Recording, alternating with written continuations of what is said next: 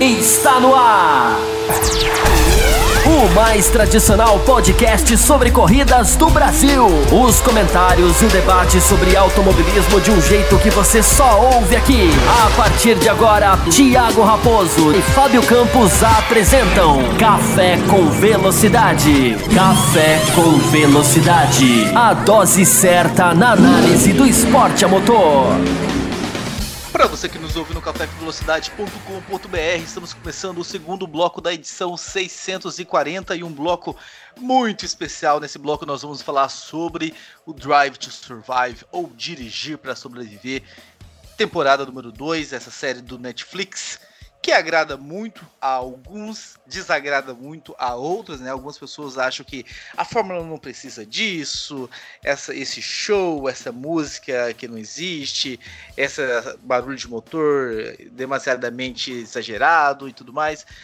Já existem pessoas que adoram ver os bastidores ali, ver imagens de reuniões e tudo mais, alguns detalhes que de repente escapa aí ah, do noticiário, negociações de pilotos. Então nós vamos fazer uma discussão em cima desse, dessa, desse, dessa série do Netflix. Se você de repente ainda não assistiu e liga muito para não levar spoiler e tudo mais, apesar que é um documentário, né, nem tem tanto spoiler assim, mas enfim, se você liga, o programa vai estar sendo sempre republicado, divulgado nas nossas redes sociais, nos grupos. Você pode voltar no futuro. Espero que você não demore muito, no máximo uma, duas semanas para você maratonar. São apenas 10 episódios. Mas enfim, assista no seu tempo e venha ouvir depois. Se você não liga para spoiler, já aproveita, já ouve aqui com a gente. De repente até te empolga aí para realmente correr atrás e acabar logo de assistir antes da gente a ah, começar realmente a temporada de Fórmula 1. Talvez nessa semana você já mate tudo. Não é isso, Fábio Campos? Eu só queria dizer rapidamente, antes da gente começar, que quem ouvir este programa antes de assistir terá todo o respeito dessa bancada. Né? Tenho, não tenho dúvida que falo pelos, pelos meus colegas. Né? se fugir do spoiler e ouvir esse programa depois de ter assistido a série, ok. Nós vamos estar divulgando esse programa por vários meses. Estar divulgando é bom, parece telemarketing. Mas quem ouvir este, este bloco antes de assistir a série terá, repito, o nosso enorme respeito. Fábio Campos, eu quero tirar do nosso radar a questão que nós deixamos pendentes no primeiro bloco. Certo. Nós estávamos falando sobre os apoiadores. Você que está ouvindo esse programa no futuro, não estava ouvindo logo o primeiro bloco. Se você que não é, porque quem está ouvindo nessa semana que nós estamos gravando, na semana pré-Austrália, sabe muito bem qual era o contexto. Né? Nós estávamos falando sobre o novo programa de apoiadores no fim do primeiro bloco, nós falamos das três faixas e deixamos a última faixa para ser dito. Ou você que de repente decidiu ouvir o segundo bloco antes do primeiro bloco nessa semana, nós estamos anunciando aí umas mudanças no nosso programa de apoiadores. No final do primeiro bloco, nós falamos sobre. Nós criamos quatro faixas de apoios até 14,99, de 14,99 a 24,99, de 24,99 a 29,99 e acima de 30 reais. Lá no primeiro bloco nós falamos sobre quais eram as recompensas das outras faixas, das três primeiras faixas. Eu vou repetir muito rapidamente: a primeira faixa, grupo do WhatsApp, a segunda faixa, grupo do WhatsApp, mais o quadro né, do apoiador pautando aí o programa, sugerindo pautas ah, que serão discutidas no final de programas, ou um programa inteiro, se for um final de semana sem corridas, mais a volta do, entre aspas, Cafeteria, um programa especial só para os apoiadores, onde nós vamos falar sobre MotoGP, nós vamos falar sobre Fórmula Indy, Fórmula E e Fórmula 2. A, a terceira faixa, entre 24 entre R$ 25,00 e R$ 29,99. Além de tudo isso, né, que eu já falei das faixas anteriores, porque se acumula, vocês também vão ter, né, um nós vamos criar um Instagram fechado e esse Instagram vai estar tá aí recheado de lives durante a semana.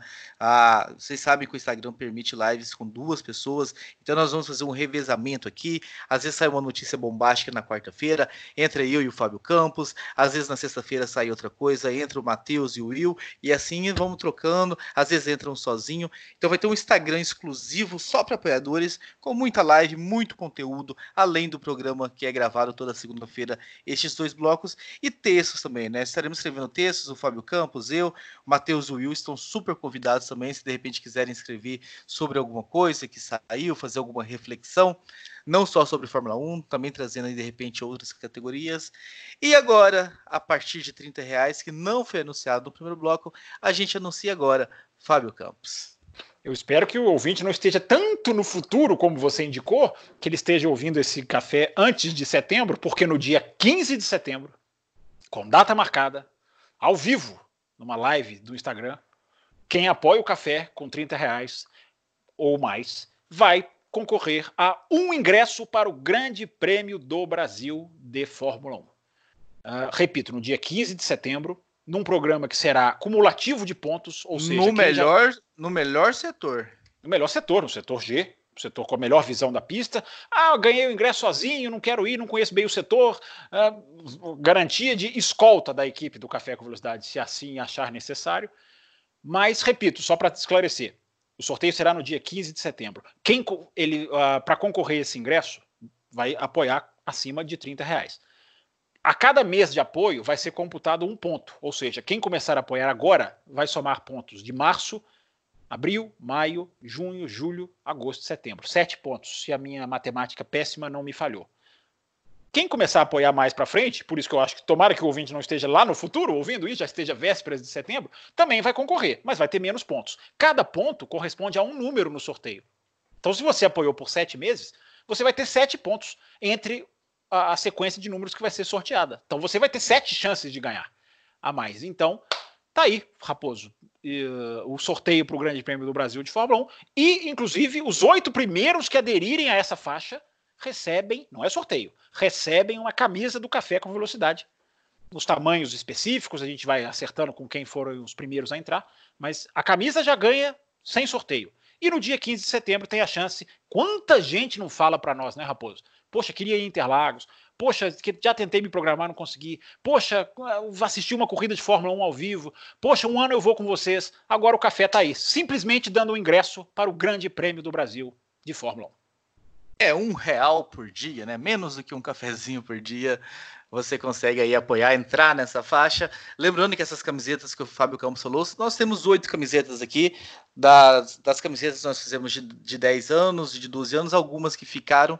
Então a gente não tem tamanhos para todos, a gente tem, se não me engano, basicamente MGGG.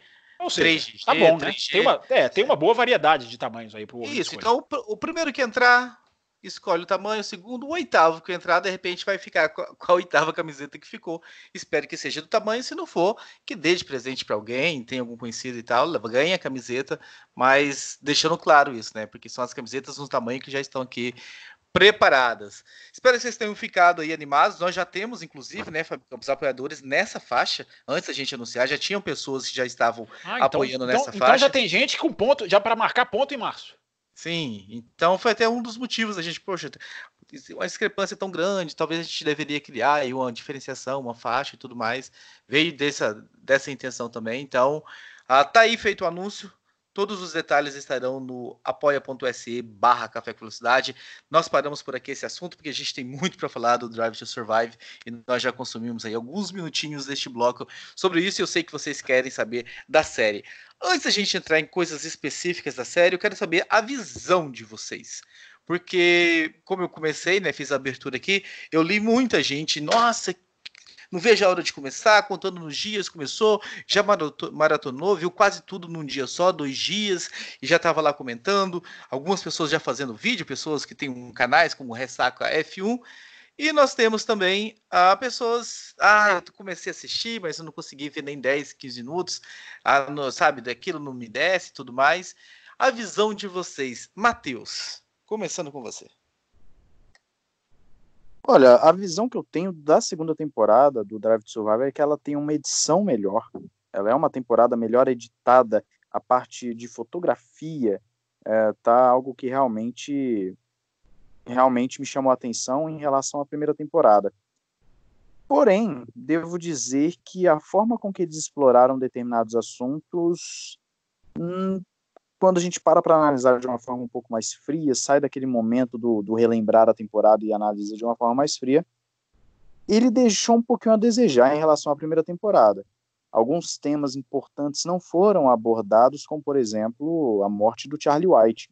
Né? Então, é, são, são detalhes que às vezes vão sendo perdidos e que fazem diferença no todo, ainda mais para quem conhece a Fórmula 1. Para quem não conhece, talvez tenha sido uh, algo que, que não precise de, melhori de melhorias, mas para quem conhece, teve um outro detalhe que acabou faltando e a gente já já entra nos detalhes aí. Para você, Fábio Campos, sagrada, desagrada, você se empolga assistindo, você se decepciona com algumas coisas. Qual é a sua reação assistindo? Só tivemos uma câmera filmando você 24 horas por dia assistindo. A gente viria você mais sorrindo, mais empolgado ou mais xingando?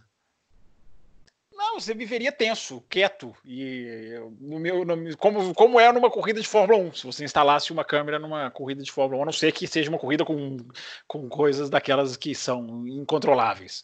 É, eu, eu me divirto. É, é, um, é, uma, é uma. Nós vamos entrar nos pormenores. Eu, eu, eu tendo a pensar muita coisa parecida com o que o Matheus já adiantou aí. É, Para mim, me, me fica muito claro a, a tentativa de fazer o público americano gostar da Fórmula 1. Isso não estou dizendo que isso é um defeito, mas para mim é muito explícito que a Haas é o foco do começo do, do, do, do da coisa. A Haas tem um foco muito maior. não tem Racing Point, não tem Toro Rosso, não tem. McLaren tem muito pouco.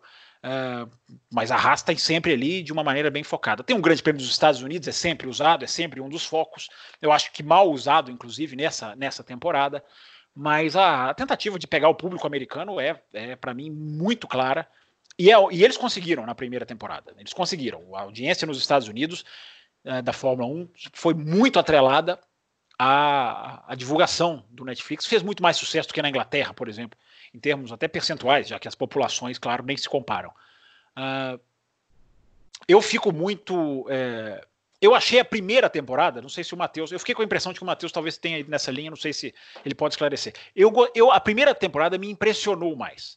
Porque ali também, dadas as devidas concessões, é, era a primeira vez que a gente estava tendo acesso a, a, a, esse tipo de mundo Uh, e é uma, ali eu acho que houve um destrinchamento maior assim. A gente teve mais revelações do Ricardo na Renault, da Red Bull com a Honda, né, da, do Ricardo deixando a Red Bull. Eu acho que ali teve até um fator mais de descoberta de, de, de notícias, que não teve, na minha opinião, na segunda temporada. Uh, ali a segunda temporada foi mais um, um reforço do que a gente já viu, claro que de um modo diferente. Por isso que eu falei, eu me divirto, Raposo, porque independentemente de um defeito aqui, outro ali. Eu, uma coisa que eu acho inegável é o. Hum, eu ia falar insight, mas eu queria uma versão, uma palavra em português, se vocês puderem me ajudar. É, é o bastidores. É, é o, a câmera que vai aonde nenhuma vai. Isso não tem preço. Isso a gente pode discutir aqui a edição, melhorias, é, mas é um divertimento. Para quem não é fã, é, é a garantia de você ver o, entrar por esse mundo na porta da frente.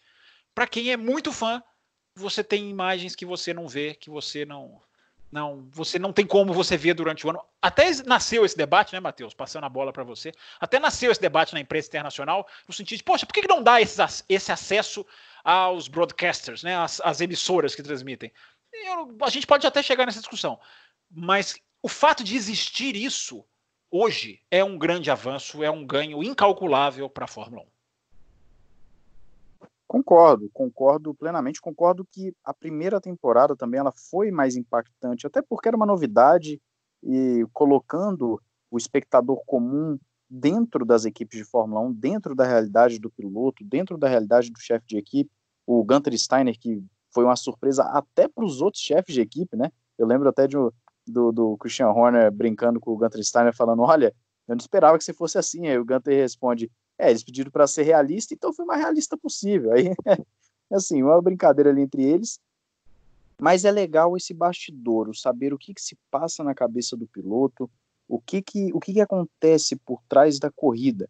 E numa era da Fórmula 1, onde os pilotos dão entrevistas engessadas, de acordo com o que a equipe quer que ele fale e tal, é legal ver esse lado mais humano, inclusive, mais. Inclusive, o especial mostra isso, né? Há uma entrevista Sim. do álbum em que o, o, assessor da Red Bull tá ali vetando o repórter de, de, entrar em certos assuntos. No caso ali era a questão judicial da mãe do álbum, mas enfim, isso é, isso é até mostrado na série, né, Matheus?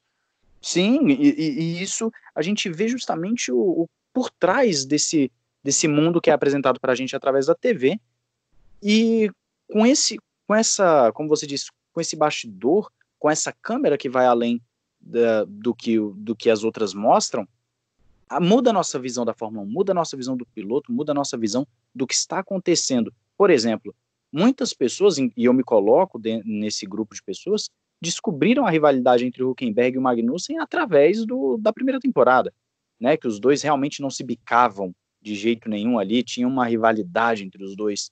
Eu fui descobrir através do, do seriado. Isso a gente começa a entender como como é o drama por trás, como é a rivalidade, como é a pressão.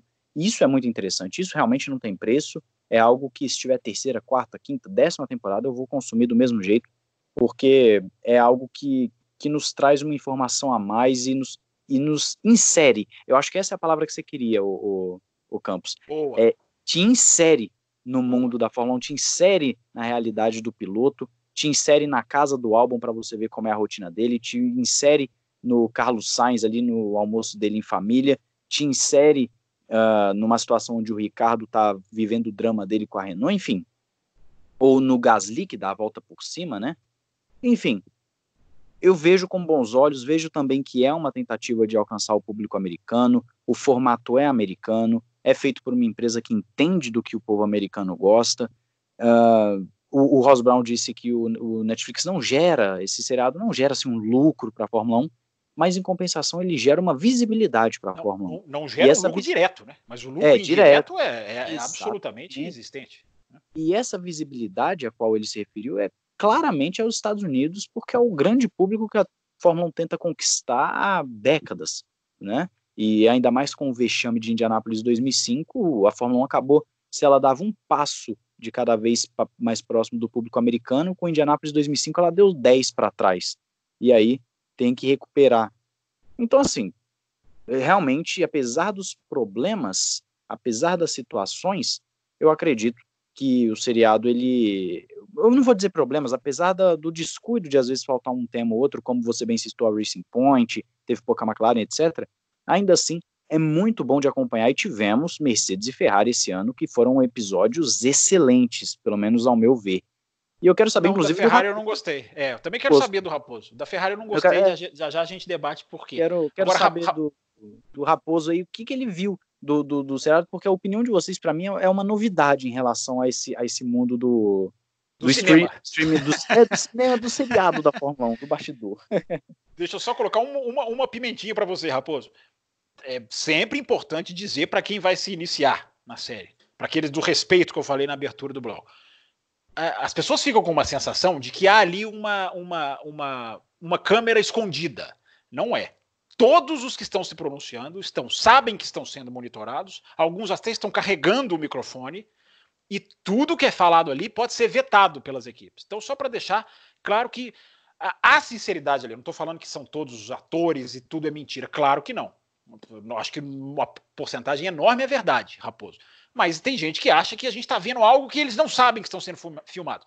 Sabem. E em alguns momentos dá até para a gente apontar claramente. Mas enfim, Raposo, a sua. Eu, pela primeira vez em 12 anos de Café com Velocidade, eu quero te ouvir como crítico de cinema. Eu tenho certeza que você brilhará. Não sou capaz de opinar. Dona de Glória Pires aqui. Não, eu sou do, da, da, turma que, que gosta bastante, principalmente dessa parte de bastidores. A parte da pista, a dos duelos, aquela parte plástica ali, tá, eu, eu engulo é ela. É mas... pouco mostrada, né, Raposo? Eles Isso. focam realmente no bastidor, né?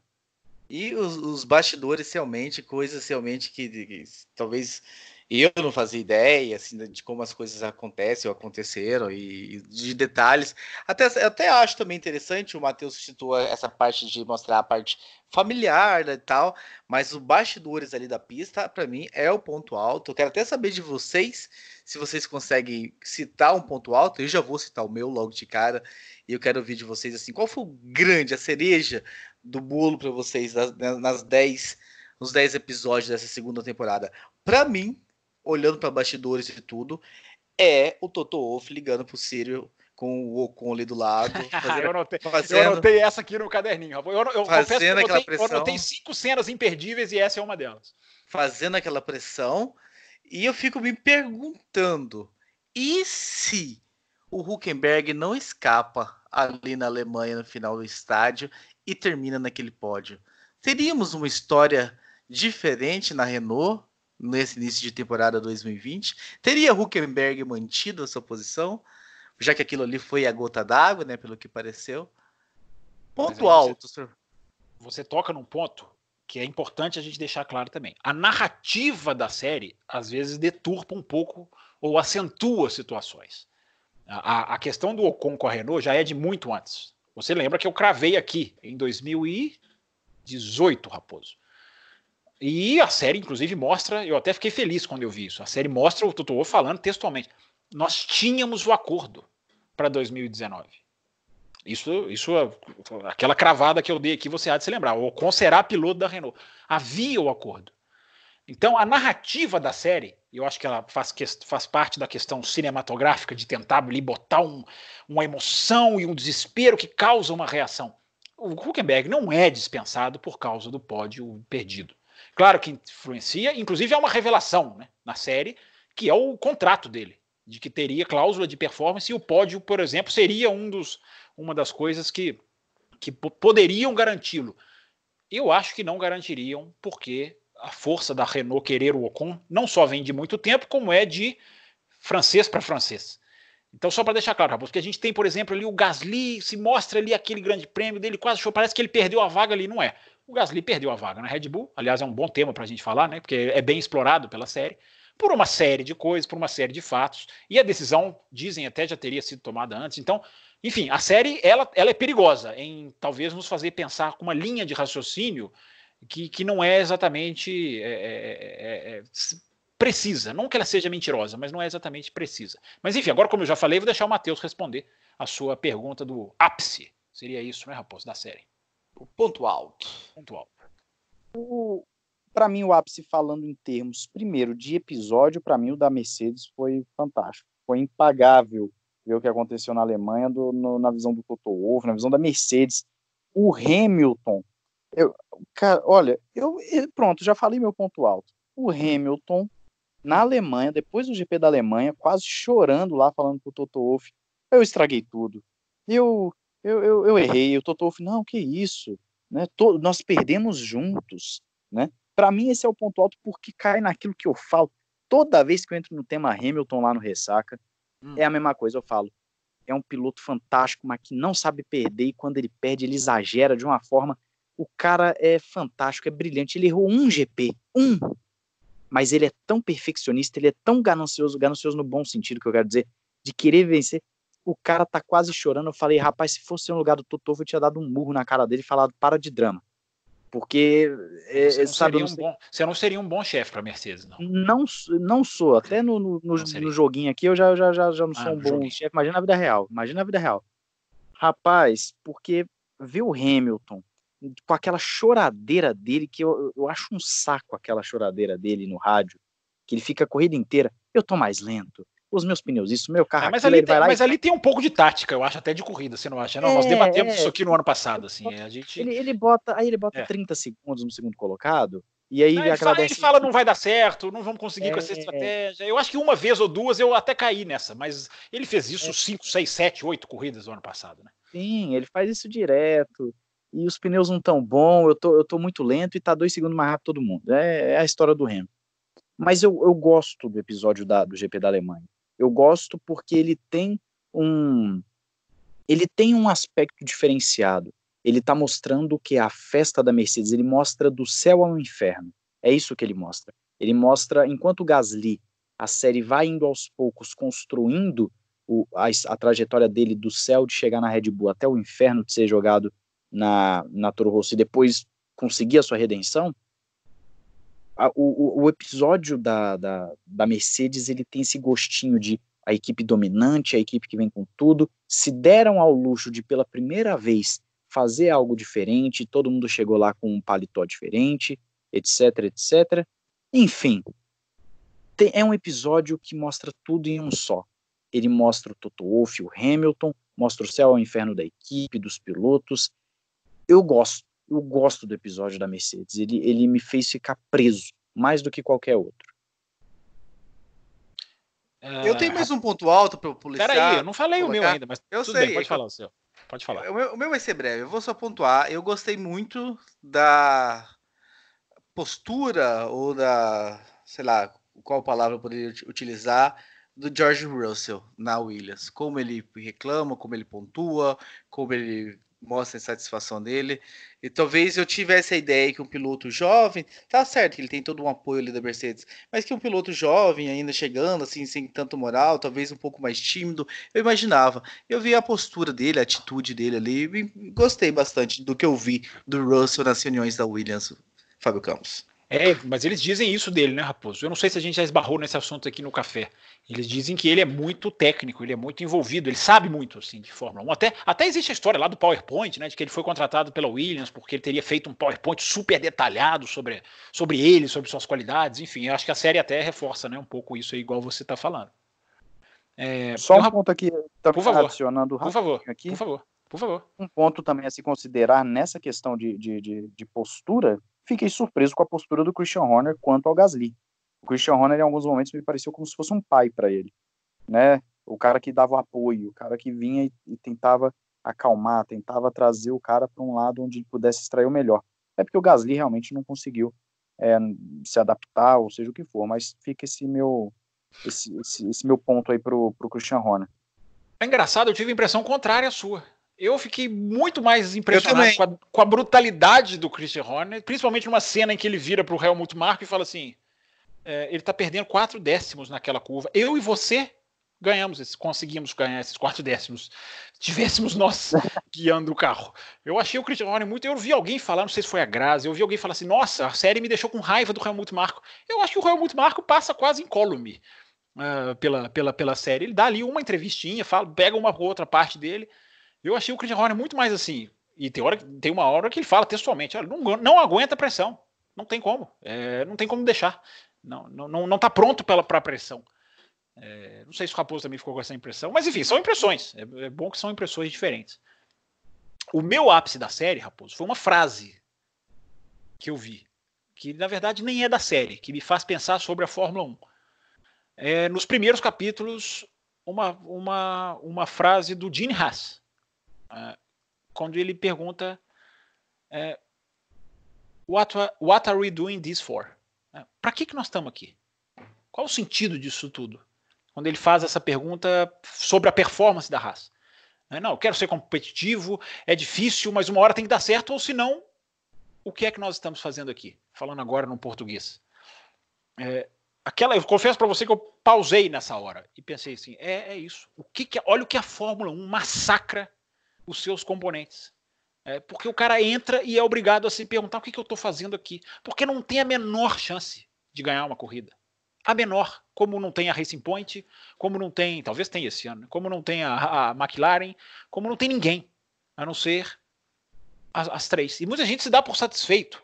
Não, três equipes vencendo, eu acho pouco na questão do nivelar por cima, que o ouvinte vai cansar de me ouvir dizer aqui em 2020. Na hora que o Jim Hess fala essa frase, Raposo, é a hora que eu penso, nossa, é, essa dá um café expresso, essa dá um texto, essa dá um programa, se a gente quiser, porque é, é, é, é vindo de dentro, algo que a gente já fala de fora há tantos anos. É o cara realmente se perguntando: o que, que eu estou fazendo aqui? Por que, que eu estou competindo? Eu não estou competindo. Eu não estou aqui para competir. Eu estou aqui para fazer número. Um esporte jamais pode impor aos seus participantes a reles função de fazer número. Claro que os menores vão ganhar raras vezes ou nunca. Mas eles não têm chance de nada. Quem está no pelotão de meio, de baixo, não tem chance de nada. Porque hoje em dia, até pódio pode acontecer numa corrida maluca, mas não tem como o próprio mérito da equipe florescer. Isso é, enfim, eu posso ficar aqui refletindo sobre isso, uh, uh, mas eu acho que a, a, essência principal é essa, nessa questão que o, que o Gene Haas pergunta. Eu acho que é no primeiro ou no segundo capítulo, está bem no, no comecinho da série. Não, é, a parte da Haas também é bem interessante, né? A discussão do, do com os pilotos ali, o Gunter xingando, excomungando os dois pilotos, a forma que ele trata, é até interessante. Eu acho que coloca bem em xeque aí a, a participação, né, do tanto do Gunter quanto do Aptenbull, da, da qualidade ou não qualidade deles aí nesse gerenciamento, nesse papel que eles estão fazendo frente aí à Haas e à Renault, respectivamente. Eu vou começar já a trazer aqui a participação dos nossos ouvintes, enquanto a gente vai comentando, para daqui a pouco a gente não lembrar que a gente esqueceu de trazer os comentários deles aqui que escreveram para a gente. O Danilo Duarte, né? Antes quero dizer que é muito bom ter o Matheus e o Will no programa, siga o canal deles no YouTube, tudo bem? Fala aqui, e aí ele faz um comentário, né? Que minha pergunta é sobre a declaração do Buxton sobre a Haas no Drive to Survive, onde ele dá a entender que o problema deles no desenvolvimento do carro se dá pelo fato deles comprarem a maior parte dos componentes de terceiro, como Ferrari e Dallara. No começo parece que este modelo de negócio vinha dando certo, mas com a estabilidade do regulamento das outras equipes e as outras equipes foram se desenvolvendo, seus carros e a Haas não conseguiu acompanhar. Matheus, quer falar sobre essa questão aí do que o nosso querido Danilo Duarte mandou? Falo sim, inclusive vai entrar num ponto que eu, que eu até ia pedir a palavra já já. Eu vou aproveitar e já emendar as duas. Antes de mais nada, agradecer a participação do Danilo aí. Legal saber que ele segue lá também. Um grande abraço pro Danilo. O, o, jornalista da FIA, esse cara da FIA, ele me incomodou muito ao longo da série, porque ele quis, em determinados momentos, ele quis passar um drama que não existia. Ele quis, às vezes, vender uma coisa como se ele estivesse fazendo parte daquilo e ele não estava. Ele, ele quis. Eu comentei isso no meu, no meu vídeo lá do Ressaca. Ele é um cara que. Ele tentou forçar a barra algumas vezes que eu fiquei incomodado. Dito isso, vamos à raça. Isso pode influenciar o mau desempenho da Haas, a questão de comprar peças, é, muitas peças, o, o, máximo que ela pode da, da Ferrari? Creio que sim. A gente tem que lembrar que nós estamos falando de um esporte onde um centímetro pode fazer a diferença no desempenho geral de um carro. Nós estamos falando de um esporte onde a equipe que consegue ganhar campeonatos, que é Mercedes, Ferrari, Red Bull, são equipes que constroem o seu carro do zero e com exceção da Red Bull, ela monta também o seu próprio motor, então ela sabe onde ela vai botar cada peça. E agora a Red Bull também, diga-se de, de, passagem, com a Honda é como se fosse uma montadora. É como se fosse uma, uma, uma, uma, uma fabricante ali. A Red Bull se coloca no mesmo nível de Ferrari e Mercedes. Então eu acredito que influencia sim. Eu acredito que a partir do momento em que você compra peças de outros, você não sabe como aquilo vai funcionar no geral. Você não está fazendo, você não está é, é, construindo um carro onde você sabe tudo que você está fazendo. Você está pegando o que outra pessoa te deu e falando, eu preciso fazer isso aqui funcionar de alguma forma. Então, eu acredito que influencia e entra no que eu ia colocar também uh, para uma reflexão. Não sei se vai dar para a gente entrar no debate nisso, acredito que não, mas o Gunter Steiner está fazendo muito sucesso como chefe de equipe por conta do que ele fala, por conta dele ser o cara engraçado, o cara que xinga, o cara que que puto com o Magnussen porque o Magnussen quebrou a porta dele, que eu morri de rir nessa cena.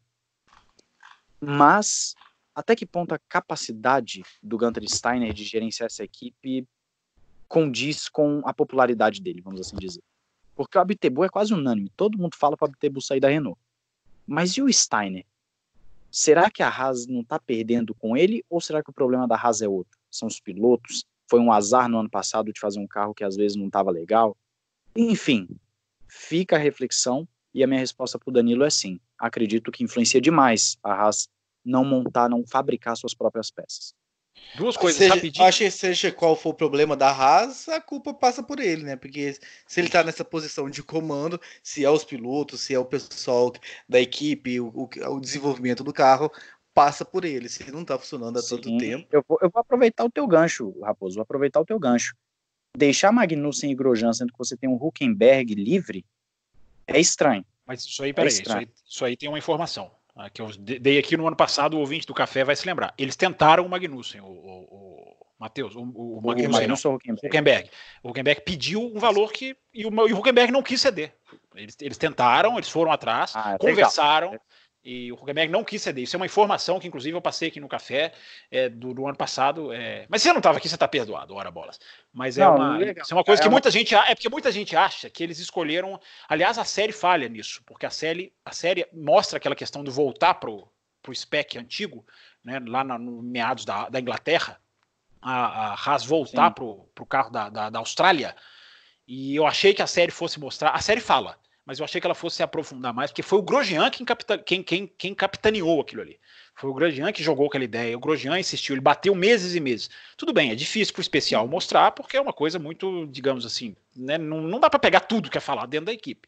Mas, uh, e é bom que a série esbarra, no momento que o Gunter Steiner fala, não, o Grosjean vai voltar, porque ele, aí eu acho que o engenheiro fala, ele tá pedindo, ele, ele tá falando isso há tanto tempo, vamos dar esse carro para ele. Numa hora em que eles estão discutindo quem vai ficar com o carro, que seria o bom, né, que seria o antigo. É, só duas coisinhas rápidas. É, sim, sim, e, e também hum. vale dizer. Hum. Oh, perdão, pode falar. Não, é duas coisinhas rápidas. É, primeiro, é, uma das outras falhas da série você abordou muito bem, é colocar. É, é, é muito Will Buxton para mim. É, eu até acho o Will Buxton um cara que tem um conhecimento, mas é, a, a forma, a, o Netflix escolheu um box to box, né, que é a empresa que faz, escolheu um uh, outsider, digamos assim, um que não é das equipes, para falar com tanta equipe que cobre a Fórmula 1, com tanto jornalista, com tanta gente com opinião, como o Ed Jordan, por exemplo, tem opinião, Jacques Villeneuve, que tem opiniões até que eu não, muitas vezes não concordo, mas são caras críticos, são caras que podiam estar ali falando coisas muito mais interessantes. O Will Buxton, ele é incapaz de criticar.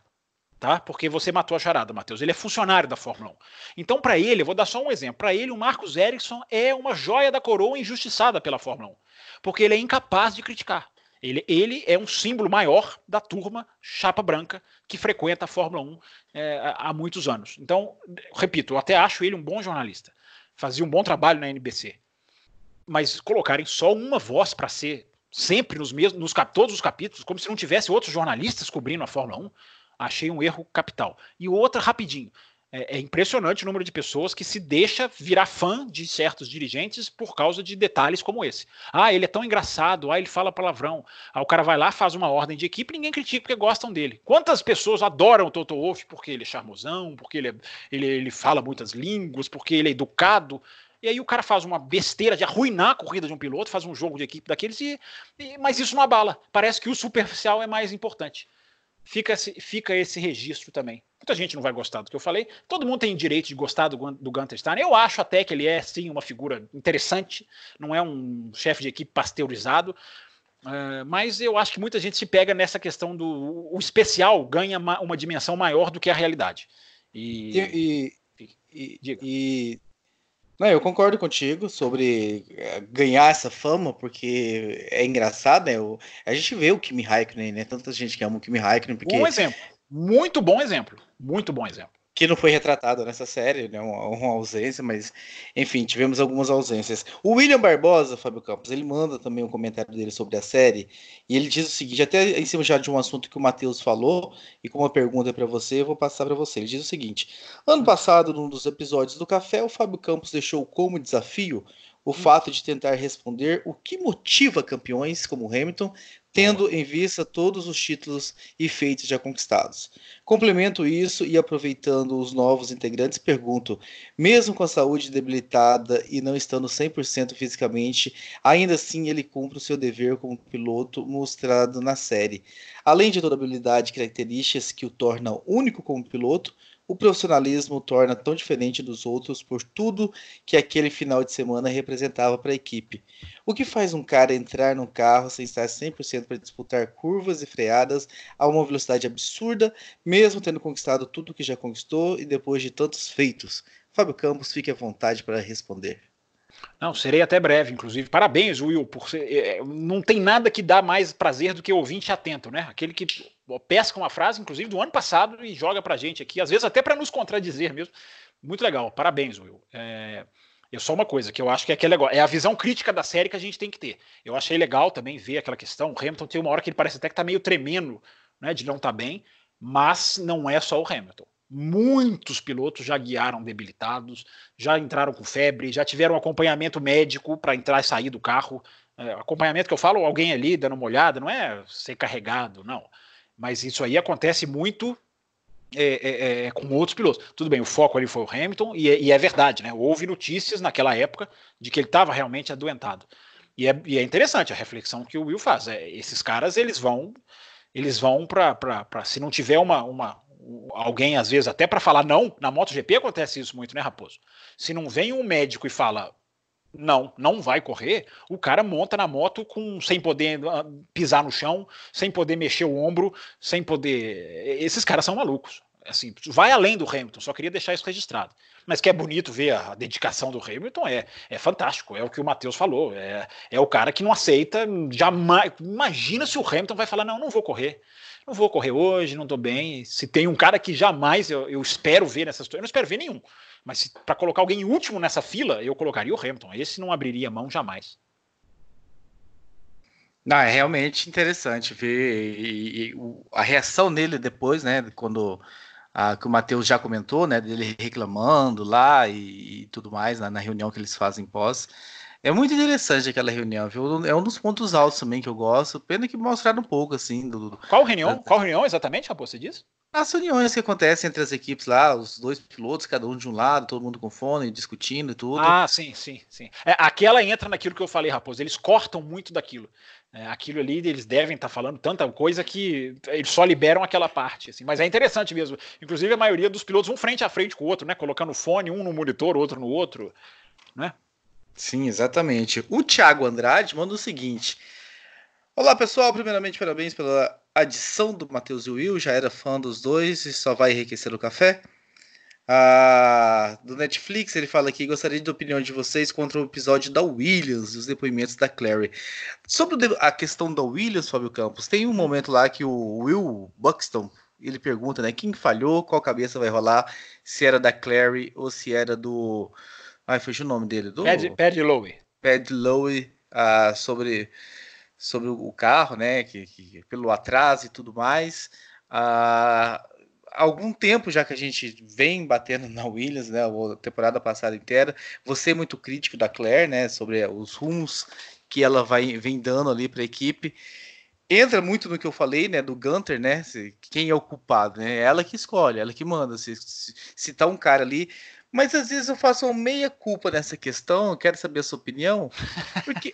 porque... Você, faz, você não faz um meia culpa, você faz uma meia culpa. Entendi. Isso, a meia culpa. Hum. Que é o seguinte: hum. quem duvidaria que a Williams estaria fazendo. Não estaria fazendo uma boa contratação, trazendo o grande Pad Low da Mercedes, um cara já com, com tantas histórias de sucesso e tudo é mais. É. Então, assim, se, se, fosse o contrário, sabe? Se a Claire tivesse batendo no peito, não, eu quero trazer esse cara da GP2 aqui, mas Claire, esse cara da Fórmula 2, mas esse cara da Fórmula. Não, eu assumo a responsabilidade, porque eu confio nele. Aí o cara sobe dá errado, tudo bem. Agora eu contrato o Pad Low, que é um cara que tem pedigree, nome e sobrenome na Fórmula 1. Sim, não.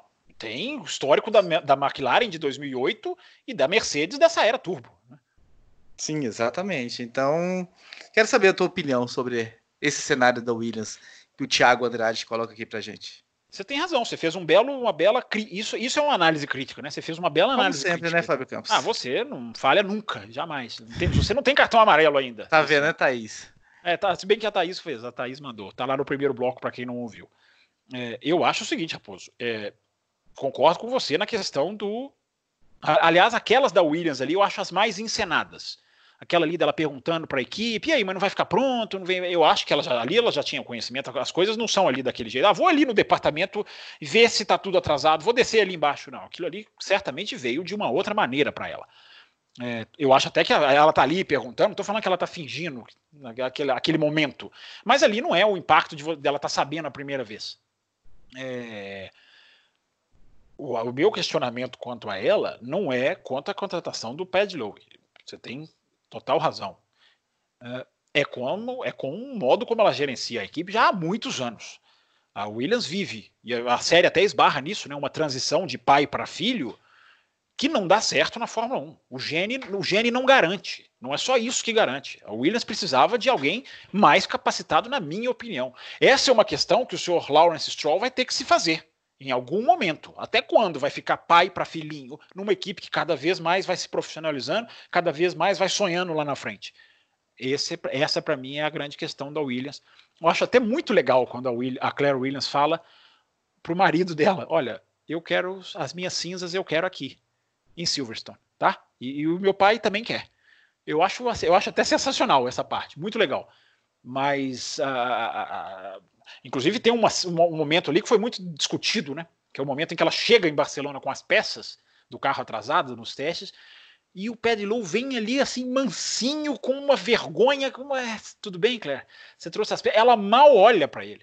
Ela mal olha para ele. É uma das... Essa é uma das, das partes que mais chamaram a atenção nesse episódio da Williams. Mas diga, o Matheus está pedindo a palavra aí. Essa questão da Williams ela é interessante porque foi que nem você falou, o Gene não garante nada. A Claire ela é apaixonada pela Fórmula 1, ela ama a Fórmula 1, isso é claríssimo. Ela, ela ama o que ela faz. Talvez Agora, seja até, Matheus, rapidinho, talvez seja até competente em outras áreas. Não da Fórmula 1, da equipe de Fórmula 1. Não necessariamente, Claire Williams, que, que confessou, vou dar um drive to survive aqui que ninguém viu. Ela confessou nos testes de bastidores da, da Fórmula 1, na F1 TV, que já foi arremessado nela um fone de ouvido, quando ela era assessora da Williams, por isso que eu lembrei. Foi um piloto brasileiro, disse ela, inclusive. Pois é. Eu, eu, tá, eu uma coisa que eu ia entrar agora é o seguinte. Logo após assistir o Drive to Survive, eu assisti o documentário da Williams, né? Você tem e... Você não quer descansar mesmo, hein? Não, Fórmula 1 24 horas aqui. Ah, aí, aí você vê a paixão dela, você vê o amor que ela tem por aquilo, você vê que ela se, ela se dedica. O problema é que nem sempre a dedicação por si só significa que a pessoa vai apresentar resultados. Exato. Eu, o, cargo vou... é, o, cargo é, super diferente disso, é exigente Com demais. Com certeza.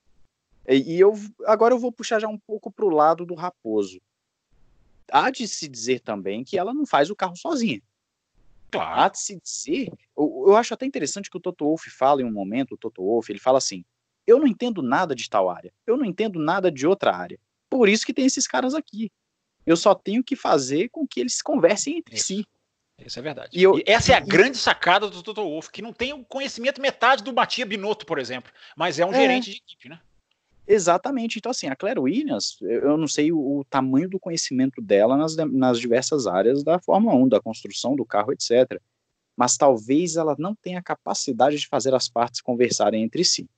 Porque, que nem foi falado, para você trazer um pé de Lowe e no final das contas o carro ser o pior da história da equipe, porque não é o pior carro da Williams das últimas quatro, cinco temporadas, é o pior carro da história da Williams. É um carro horroroso, é um carro terrível. Então, para chegar a esse ponto, com certeza tem mão dela e a gente tem que ver até que ponto a mão dela ainda consegue recuperar é, essa Williams.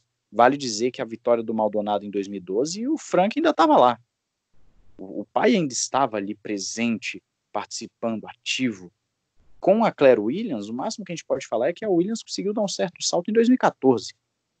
E mesmo é, e foi, assim, a gente fora que a vitória, que... a vitória de 2012 não é necessariamente uma prova de Williams forte, né? É, é, não, é um foi ato, claro, mérito, mérito da Williams, mas não, não quer dizer que a Williams de 2012 era, era, era uma é... equipe forte completamente circunstancial, assim como a vitória da Toro Rosso em 2008, por exemplo. É circunstancial, é aquela coisa que acontece uma vez e depois não vai acontecer de novo.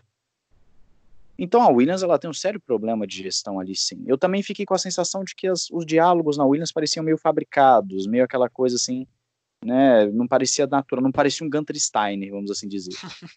Porém, Porém, eu tenho, eu tenho que colocar também o lado de que até que ponto as pessoas que estão lá trabalhando também são capacitadas para tal. Porque se a equipe está há anos numa draga, a ponto de fazer uma BMW publicamente falar que, que, que não concordava com a forma com que a equipe andava, porque a BMW sai da Williams por conta disso, né, lá no início dos anos 2000, a forma com que a equipe é gerenciada, a incapacidade de fazer um bom carro, uh, se a equipe está assim há anos, eu acredito também que as pessoas que estão lá dentro, além do chefe de equipe, também não, não deve ser lá essas coisas. Né? Então a Williams precisa de uma reformulação em tudo, em absolutamente tudo. E eu realmente vou dizer aqui que eu, que eu esqueci o que o Thiago perguntou, para ser bem sincero. que bom, que legal. Não, ele só fez falando... comentário. Ele fez comentário ah, em cima da Williams mesmo, o Thiago Andrade. E... Então, essa é a minha visão. Fala aí, Raposo, manda aí. Não, só quero trazer outro comentário, né, do Luiz Praches, né, que é o mais novo apoiador do Café com Velocidade, foi o último que entrou. Ah, muito bem-vindo ao Luiz. Ele fala que é o primeiro e-mail, então já deixa a gente mais feliz ainda. E ele... Ó, se, ó, o que mantém a gente 100% de aproveitamento em 2020. Hein? Dois programas, dois estreantes nos e-mails. Vamos manter essa média. Hein? E aí ele diz, né? A Thaís também é estreante, né? Então esse, esse verdade, programa com dois verdade, estreantes. Verdade, verdade. Houve bastante repercussão em relação ao Gasly, que perdeu o posto na Red Bull e foi rebaixado para a equipe secundária. Independente se foi justo ou não, retrata bem o mundo da Fórmula 1 Quanto mais alto o seu posto, maior a cobrança e a pressão por resultado. Registrando então aqui o comentário do Luiz. E o Emerson é, também esse, manda. Esse, esse é rapidinho, Raposo. É, é, é a, a, imagem do Gasly na Áustria com os olhos cheios de lágrima, essa foi uma que ninguém, ninguém imaginava que existia essa cena, eu acredito, né? Apesar de não ter sido ali num lugar escondido, estava ali, parece bem na, no, na entrada do motorhome da Red Bull. É, é, ali você vê, o, o, ele, ele, ele só não chorou porque ele segurou muito, porque ele estava ali derrotado naquela corrida em que ele tomou uma volta do vencedor Verstappen. Diga, Raposo, continue. O Emerson pontua também algumas coisas que nós já comentamos, né? Fala, após assistir a segunda temporada, ah, alguns capítulos achei interessante quando o Toto Wolff está ah, mandando na Fórmula 1, né? Como ele está mandando, pois as suas ligações estavam lá decidindo não apenas o mercado de pilotos da Mercedes, como também da Renault, que claramente mostra a sua influência na saída do Huckenberg para a entrada do Ocon. O poder, Fábio Campos e Matheus, de Toto Wolff na Fórmula não, 1. Eu, eu vejo rapidinho para passar para o Matheus que pediu a palavra. É, não, eu não vejo muito assim, não. Quem que é o Raposo? O nome dele? Desculpa, fugiu aqui. É o Emerson é, Cândido. Emerson, grande Emerson. É, o, é, porque o Toto Wolff, ele é empresário do Ocon. Ele, ele, é empresário, assim, não diretamente, mas ele gerencia o programa Mercedes que administra o Ocon. Então, ele ali ele não estava fazendo uma coisa assim, ah, vou, vou interferir. É, é, é, qualquer um que tivesse agenciando o piloto ali, eu acho que teria aquele tipo de conversa, né? De ligar pro cara, vamos jantar, vamos fazer. Aliás, tá entre as ceninhas. Aliás, Raposo, não me deixe esquecer as cinco ceninhas que eu acho imperdíveis né? São rapidinhas, enfim, no, até o final do bloco aí que a gente já está já tá se encaminhando. Diga, Matheus, rapidamente. O âncora não manda você ir rapidamente, eu falo. Você vai rapidamente que o tempo está acabando, hora bolas. Quanto ao Toto Wolff, rapidamente dizendo que a imagem dele é sim desse cara que, que manda, desse cara. Ele é um cara midiático, né? O Toto Wolff é midiático. Só que o, o Toto Wolff ele tem um porém aí nesse midiático. É um midiático que ganha campeonato. Então ele, ele junta o útil ao agradável ele sabe o momento de aparecer para a tela, de dar o soquinho na mesa, ele sabe a hora de dar o sorriso, e aí uh, ele, ele sabe a hora também de fingir que tá bravo, de, de, enfim, ele sabe a hora. E ele ganha campeonato. Então ele, ele sabe fazer o próprio lobby e como converter isso em, em boa imagem para ele e para a equipe. E um eu dia, queria fazer um dia, um... um dia eu vou contar aqui, eu acho que não sei se eu já contei, o dia que eu estava andando no Grande Prêmio da Espanha, na, em Barcelona, virei para trás e estava o Toto Wolff. Um dia eu vou contar, aliás, eu não preciso contar, porque é só isso a história. Acabou. Virei para trás e ele estava lá. Enfim. Eu vou, eu vou, eu só quero fazer um, um breve comentário acerca do, da questão do Gasly.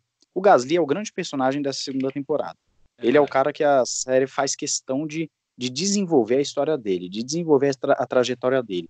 Tanto o relacionamento dele interno, quanto a questão interna que eu digo ali com a Red Bull, tanto a questão dele próprio, Gasly, enfim, a, a série faz questão de mostrar isso, de mostrar tanto o período que ele chega, o período que ele cai e o período que ele consegue um pódio no Brasil.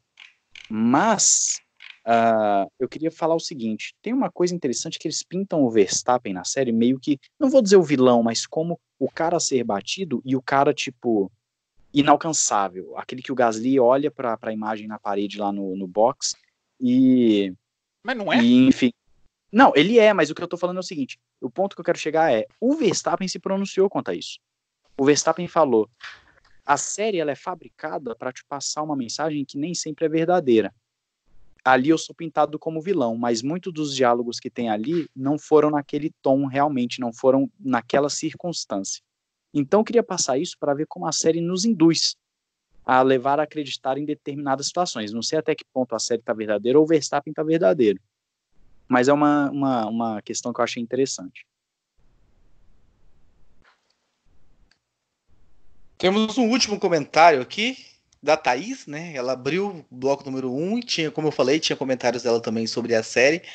Ela diz o seguinte aqui, né? Ela comentou que gostou mais da primeira do que da segunda temporada. ela diz o seguinte: em especial, o que me decepcionou foi o episódio do Brasil, cuja narrativa, a meu ver, não foi bem explorada para dar emoção, que foi ver aquilo ao vivo.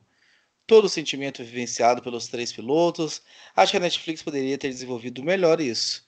Ao contrário do episódio da Alemanha-Bélgica, que todos os sentimentos de luto e de saudade, tanto do Nick quanto do Rubé, foram extremamente bem explorados.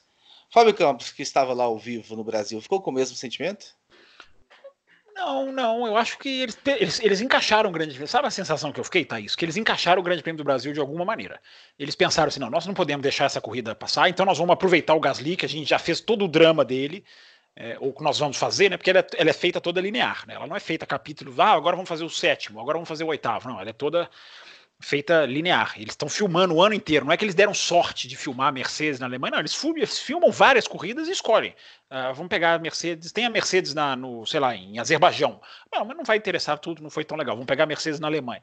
Então não é por chute, eles estão acompanhando várias e aí depois eles fazem a seleção de qual cara dá para qual capítulo. É, então eu não fiquei com essa sensação, não. Eu acho que eles encaixaram o Grande Prêmio do Brasil, porque tinham que encaixar. Porque aquela corrida foi a mais cinematográfica, talvez, do, do ano, daquele final. Então, é, é, eu tenho, você tem razão. Talvez ela pudesse ter sido focada de uma maneira diferente, mas ela não podia ficar de fora. Essa foi a sensação que eu tive. Matheus, sua opinião sobre Brasil, sobre. É, eu, eu também fiquei com a sensação de que ela foi colocada ali de temos que botar essa, essa corrida de qualquer forma, até porque tem corridas no, no, no seriado que eles voltam duas, três vezes para falar daquela corrida. E a do Brasil você vê que ela não é citada, ela não é mostrada. Só quando chega ali no episódio 10 que a gente vê a corrida do Brasil muito nove. por conta do drama. 9, não, não, 10, 10, não é 10, é 10, é a última, é verdade, é verdade. É, é, é e ali. É advertência para o Fábio Campos. É, advertência, cartão amarelo. O, então, então, colocam aquela corrida por conta do Gasly, como o Campos falou, e também eles querem mostrar uma coisinha ou outra ali, eh, se não me engano, do Sainz, que inclusive durante a série tentaram forçar uma barra entre o Sainz e o Ricardo lá que não existiu. E, enfim, é um grande prêmio que se não tivesse sido cinematográfico, como o Campos disse, não teria aparecido. O Brasil não ia aparecer, essa é a verdade. É, o Brasil não ia. Assim como, por exemplo, Abu Dhabi. Qual foi o destaque que Abu Dhabi teve na série? Não existe, não é? existe Abu Dhabi é. na série. É. Simplesmente não existe. É, é, que nem a Racing Point. Ah, eu, eu, eu, por favor, Raposo, eu só quero fazer um comentário aqui e eu prometo que fico calado até o final do programa. Cara, a questão, um não sou, a questão, não sou, eu, é o Valésio e o Fábio Campos. É. Não, Você vai me deixar em maus lençóis. Você vai me deixar Valésio, em maus lençóis. Me perdoe, mas eu tenho que fazer esse, esse comentário. Por que raios a Netflix decidiu encerrar o programa, a temporada, o, o, o último episódio com o Lance Stroll que não apareceu em porcaria nenhuma a temporada inteira. O Kvyat foi interessante, o Kvyat também, mano. Eles entrevistam, eles entrevistam todo mundo, eles descartam, eles descartaram mas, as entrevistas dele. Mas por que botar o Lance Stroll? Porque se você botasse o Gasly para encerrar a, a, última fala ser a do Gasly, beleza. O Gasly tava ali o programa inteiro, o Hamilton. Não, não. Mas é bom você colocar uma, uma voz diferente. Eu não acho, nesse caso, eu não acho que é um problema, não. Eles entrevistaram todo claro. mundo. Eles colocam uma frase do Raikkonen, inclusive. É, vamos pôr aqui botam, mais gente falando. Entendeu? Eles botam o Lance Stroll para encerrar o programa. Eu acho, eu acho que igual. Eu acho que igual é, é, Vocês estão com preconceito contra o Lance é Stroll. Fechamento. Não. É o eu. Acho esses filmes, esses filmes de super-herói que lá no finzinho ele solta aquela cena que vai ser do próximo capítulo. É, do próximo campeão mundial, do próximo campeão mundial encerrou a, a série, é. a temporada 2. Concordo. Ou seja, a conclusão é que Lance Stroll será o próximo campeão mundial da Fórmula 1 de acordo com a Netflix. Então, é isso. É isso que eu gostaria de, de deixar. Fábio Campos, as ceninhas. As cinco ceninhas, rapidamente. Vamos lá, Raposo. Já, já tirando a, a conversa do Toto Wolff com o Ocon, que, que você citou. É, Acho, achei muito interessante a, a, pegarem a questão do Ruber, pegarem aquele. Aliás, ficaria muito feio, né? Se passassem o final de semana do Grande Prêmio da Bélgica sem citar, mas pegaram de um jeito interessante, pegaram o sentimento, pegaram imagens. Enfim, é, faltou a imagem do acidente, né? Mas enfim, aí é esse politicamente correto que eu, que eu não, não, não entendo, não concordo. Estou falando imagem do acidente, tá, gente? Não é imagem de corpos dilacerados, não. A batida mesmo, eu acho que ficou omitida. É, a câmera no carro, nas largadas, voltada para o piloto. Essa é uma câmera que tem na Fórmula 1, mas nunca é usada para a Fórmula 1. Então, na hora que o carro dava o pulo da largada, com aquela câmera virada para a cara do piloto, eu achei sensacional. Sensacional. Ver o cara largando ali, até o capacete tremendo no pulo do carro. Ah, faltando aqui agora três, né? O cinismo absurdo do patrocinador da Haas dando entrevista dizendo: não, nós terminamos o patrocínio porque a Haas foi muito abaixo. Eu nunca vi uma entrevista tão cínica e mentirosa e falsa como a desse sujeito que não pagou. A verdade é que aquela Rich Energy não pagou e o cara vem dar entrevista para o Netflix falando: não, nós terminamos o patrocínio porque eles não tiveram performance. É uma das mentiras mais deslavadas que o Netflix já publicou na vida. Não que seja culpa do Netflix, eles entrevistaram o cara, ele é que mentiu. Uh, uma eu já falei aqui, o assessor do álbum, né, direcionando perguntas na entrevista, que é um retrato da Fórmula 1. E rapidinho para acabar, algo que deu muita repercussão, Raposo. A gente pode falar isso mais à frente, em próximos programas. Uh, o momento que o repórter do The Sun, tudo bem, é o The Sun, né? Mas faz uma pergunta um pouquinho mais incisiva para o Toto Wolff. Olha, você está aqui, vocês fizeram toda a festa, se vestiram uh, e perderam a corrida. Esse repórter foi massacrado nas redes sociais na Inglaterra, pô, simplesmente por essa pergunta. Esqueci o nome dele, é o Ben Hunt, se eu não estou enganado. É, repito, o The Sun é, um, é, é, das piores publicações quando quer inventar manchete. Mas a, a chuva de críticas que esse repórter recebeu simplesmente por colocar uma pergunta dessa maneira Inclusive, a Mercedes veio no Twitter falando: olha, nós somos a favor de perguntas que, se, que sejam incômodas para nós.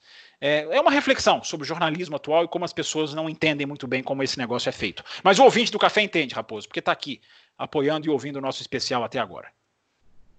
O próprio, ele... o próprio Toto Wolff levou uma patada dele lá no, na. Sim, na o Toto Wolff se irrita na hora, sim, sim. Até aí eu entendo. Agora, o massacre ao repórter. A gente volta nesse assunto mais para frente aí, porque tem muita reflexão em cima dele. É, eu achei legal também o, como abordar a questão do Carlos Sanz da McLaren. Não entendi também a ausência do Norris, né, de nem ter sido nem ter sido É porque não citado. dá para fazer todo mundo, né, Raposo? É, é ah, mas tá ali fazendo a McLaren, às vezes dava para fazer e tal. Né, sei lá, ali, ali um pouquinho, né? São 10 é, são 10 episódios, 10 equipes, pô. No episódio dá para falar, de certa forma, dos dois pilotos. Mas enfim, não falou, mas gostei de, da, de como mostrou o Sans, de, de, da luta dele e tudo, do crescimento da McLaren, achei interessante. E é isso, estamos aí batendo no limite do tempo para deixar o Valese triste e o Fábio Campos feliz de não ter estourado a uma hora, é a nossa meta, né? De não fazer blocos maiores do que 59 minutos e 59 segundos. Semana que vem a gente já volta já com corrida, já analisando carros na pista e tudo mais, com coisas mais reais e palpáveis para a gente discutir. Agradecendo o Matheus, agradecendo o Fábio Campos aí pela participação. Lembre-se de entrar no apoia.se barra Café Velocidade, acompanhar lá a novidade das faixas e tudo mais, e de repente você queira migrar de uma faixa para outra, se você está aí abaixo dos 14,99, para ter acesso a todas as vantagens que as outras faixas vão proporcionar a vocês. A gente se vê na semana que vem. Um abraço a todos vocês e até lá.